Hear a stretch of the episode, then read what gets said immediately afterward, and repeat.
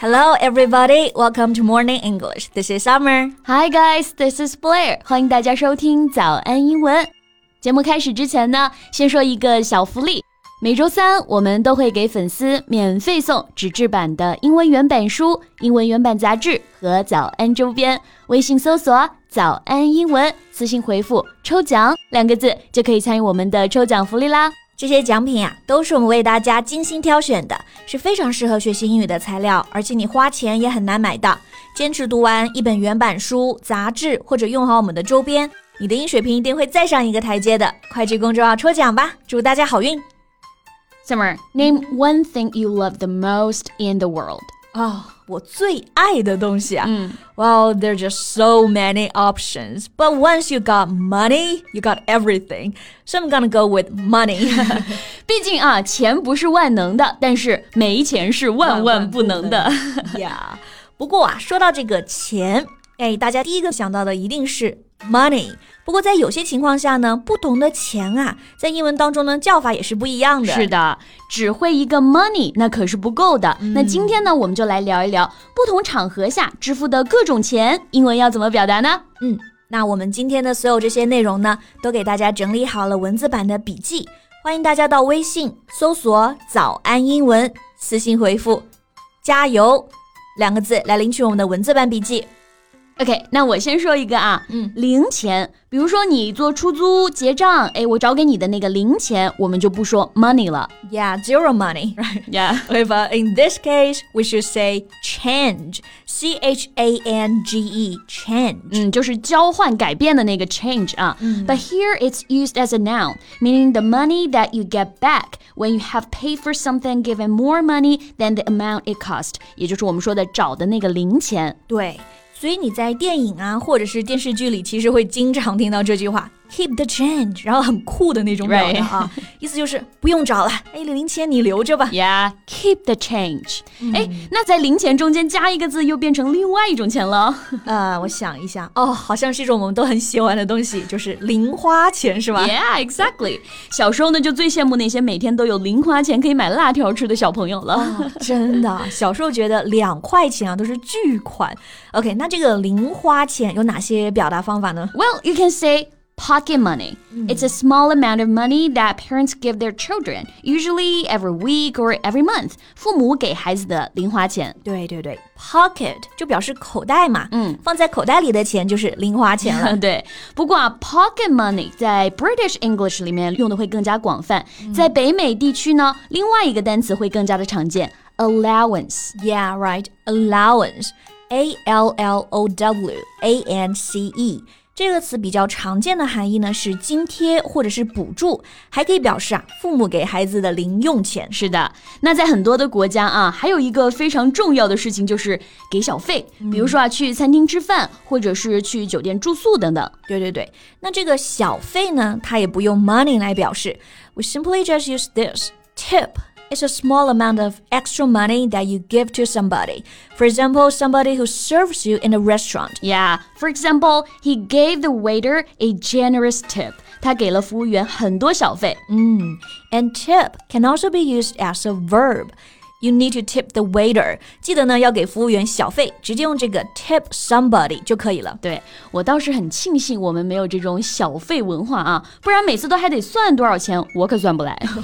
乘百分之十、百分之二十都很难，对不对？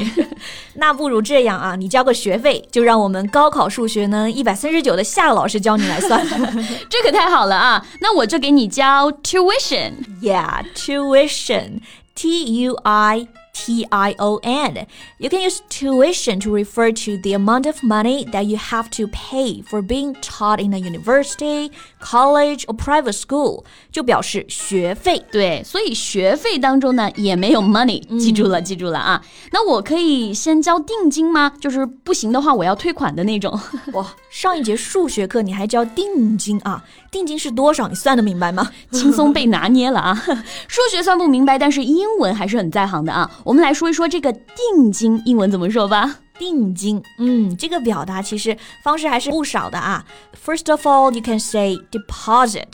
D E P O S I T, a sum of money that is given as the first part of a larger payment. Yeah, for example, we've put down a 5% deposit on the house. 意思就是我们已经支付了房款的百分之五来作为定金。是的。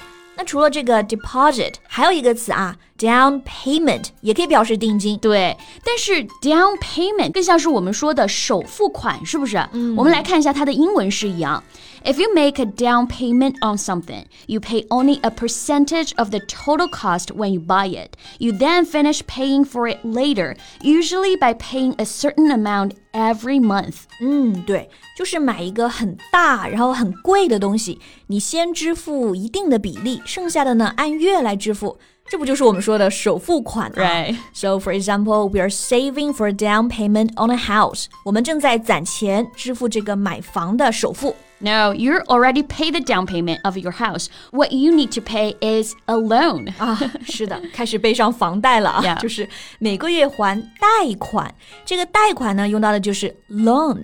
L O A N, money that an organization such as a bank lends and somebody borrows，就表示贷款或者是借款。 Yeah, like a student loan, 学生贷款, a car loan, 车贷, house loan, 房贷。对，哎，讲到房贷啊，除了我们刚刚讲这个 house loan，还有一个词呢会用到的感觉会更多一点，嗯，就是 mortgage，m o r t g a g e。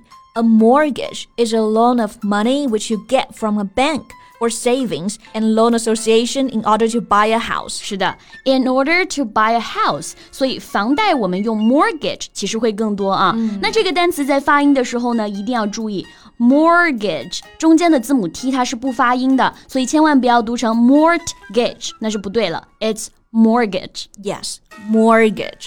所以你看，我们刚刚讲了这么多啊，和钱相关的表达真的还是很多的。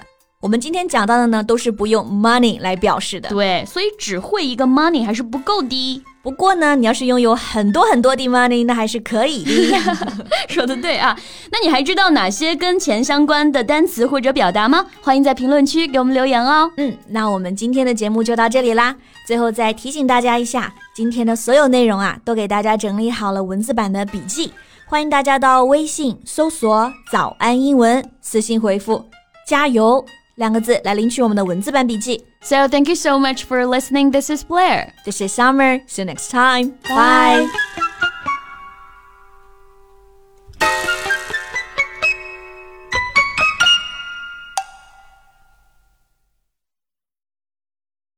This podcast is from Morning English.